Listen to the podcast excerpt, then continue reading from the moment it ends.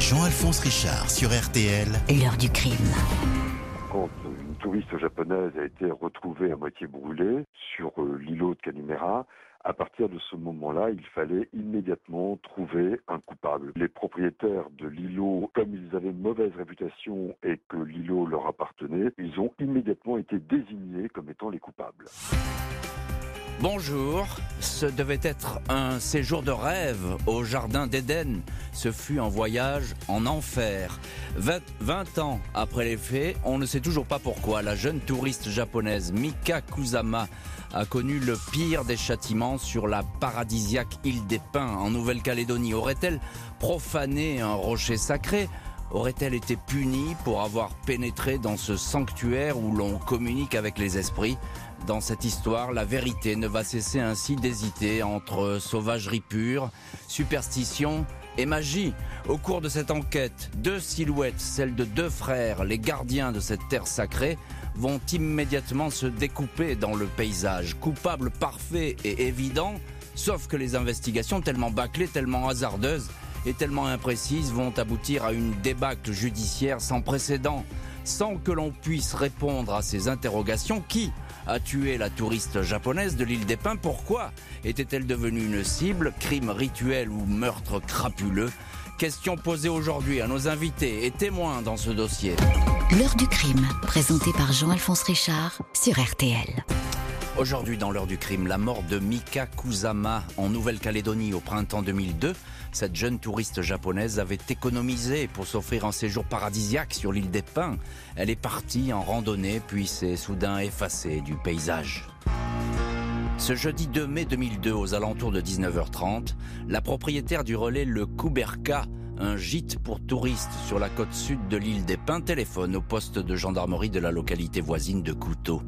La gérante euh, de l'auberge fait part de son inquiétude. Une cliente japonaise arrivée la veille a quitté sa chambre vers 15 heures pour une excursion. Elle n'est pas rentrée. Mika Kusama, c'est son nom, avait pourtant certifié qu'elle serait revenue pour le dîner. Elle avait même commandé une langouste. La nuit tombe sur l'île des Pins, aucun accident n'a été signalé. Les gendarmes se veulent rassurants. La baie de Couteau est un endroit sûr où, hormis quelques bagarres entre individus qui ont un peu trop forcé sur la bouteille, il ne se passe rien. La vacancière va sûrement réapparaître. Le lendemain, 3 mai, l'hôtelière rappelle la gendarmerie. La cliente n'est toujours pas là. Cette fois, les quatre gendarmes de la brigade lancent les recherches. Mika Kusama parle français. Elle porte une robe jaune, des claquettes aux pieds et un sac à dos. Après son départ de l'auberge, un habitant l'a vu marcher le long de la route métropolitaine numéro 3. L'île est grande, regorge de sentiers escarpés qui se perdent dans une végétation dense. Peut-être la touriste s'est-elle blessée. La compagnie de gendarmerie de Nouméa est alertée. Un hélicoptère survole les lieux. Une battue organisée avec les villageois de la baie rassemblés par le maire. Après une demi-journée de fouilles, les volontaires rentrent bredouille. Samedi 4 mai dans la matinée, soit 48 heures après la disparition de la randonneuse, un habitat du point, Charles Couaté, pousse la porte de la gendarmerie de Couteau. Il est affolé et désorienté au point que les militaires le croient ivre. L'homme raconte qu'il revient de la baie toute proche de Canumera, répertoriée dans tous les guides pour son sable blanc et ses eaux turquoises. Kouaté affirme qu'il s'est rendu sur le rocher de la baie, un mamelon de corail recouvert de végétation, et y a découvert un corps. Il y a beaucoup de sang sur place. Il ne sait pas s'il s'agit d'un homme ou d'une femme, tant la personne est méconnaissable. Les gendarmes ont visité la veille ce fameux rocher qu'on appelle ici le rocher tabou. Un panneau défense d'entrée est planté à l'entrée du chemin. Il faut montrer patte blanche pour pouvoir le visiter. C'est une famille, les Connus, qui veille sur ce sanctuaire religieux et mystique, famille qui garderait la mémoire du peuple mélanésien. Les gendarmes ont pu inspecter le lieu, mais ils n'ont rien remarqué de suspect. Ils emboîtent donc le pas du témoin, qui sur place tremble comme une feuille.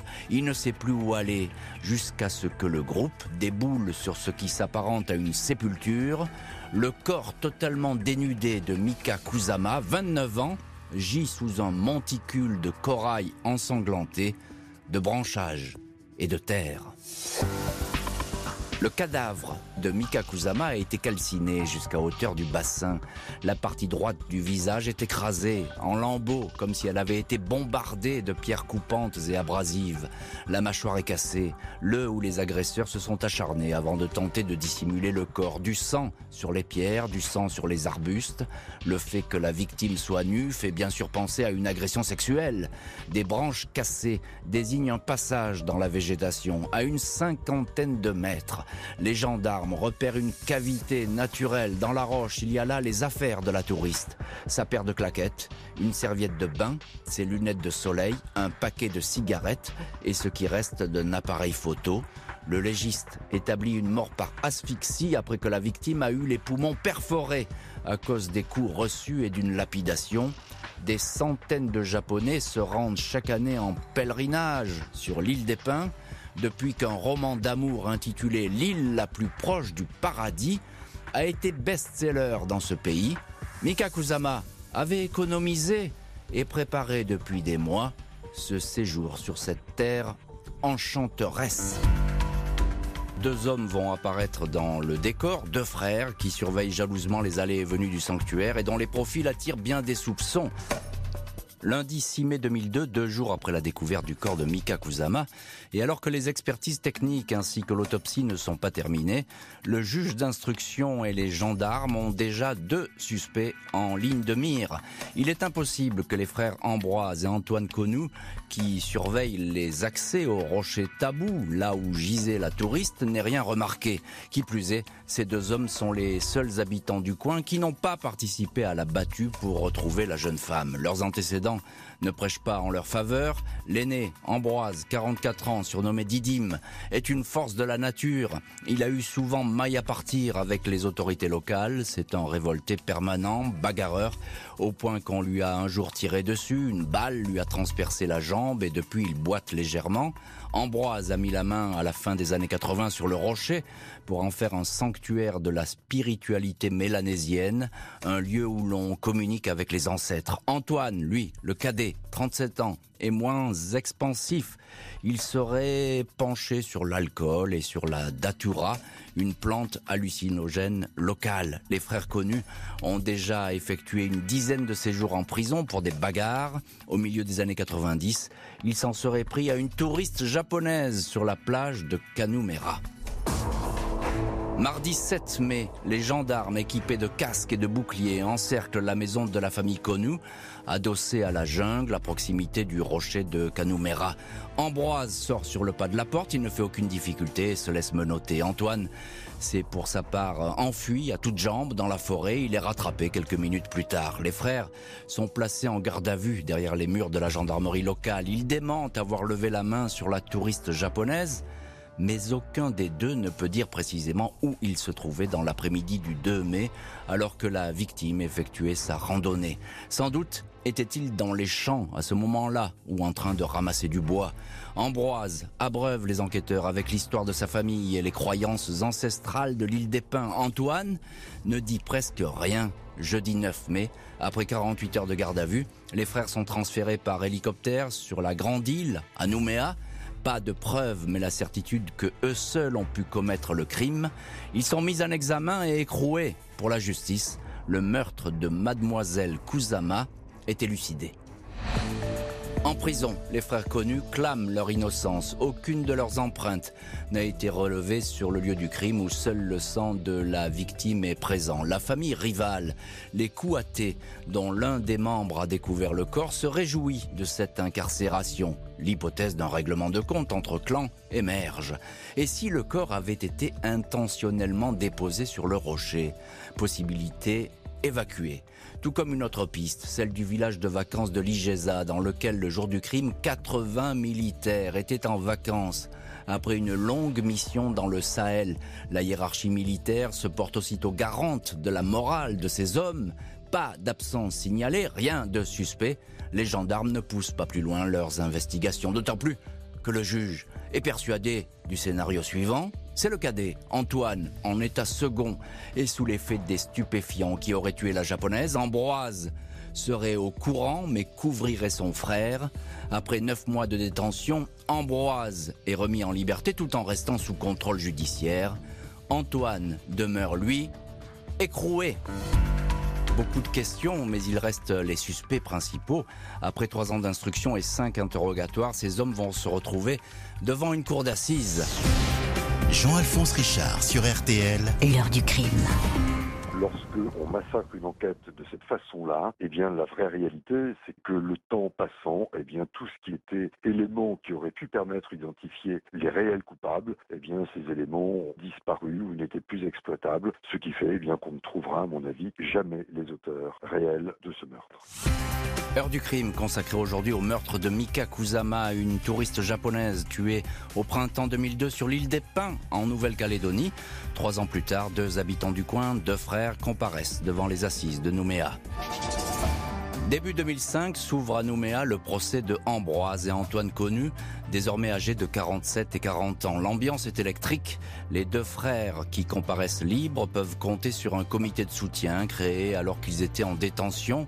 Les avocats des accusés sont de leur côté décidés à demander d'emblée des compléments d'enquête tant le dossier, à leurs yeux, est un bric-à-brac judiciaire. Le président de la cour d'assises, Christian Mézières, ne peut que constater effectivement le désordre qui règne dans le dossier d'instruction, les scellés enfermant les affaires de la victime oubliées, jamais expertisées, aucune reconstitution, la scène de crime n'a jamais été protégée, des témoins oubliés, une enquête sur le camp de vacances des militaires des plus furtives etc., etc.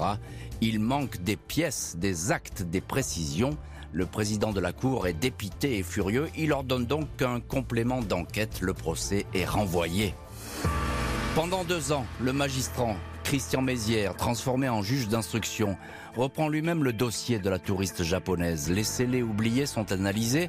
Un premier sac avec les objets personnels de la victime, un deuxième sac qui contient des éléments collectés sur la scène de crime, notamment deux mégots jamais envoyés en laboratoire. L'ADN du meurtrier ou des meurtriers n'est pas dessus.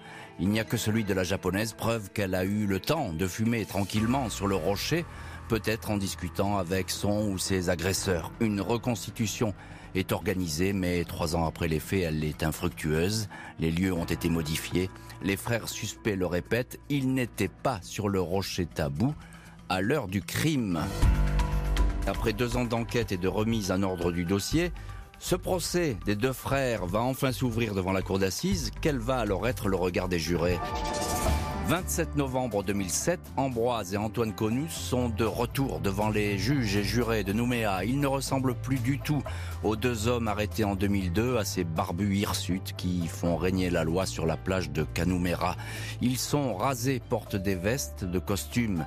Une centaine de témoins et huit experts sont là, tout comme la famille de la japonaise venue près depuis Shiba, près de Tokyo, pour assister à l'audience.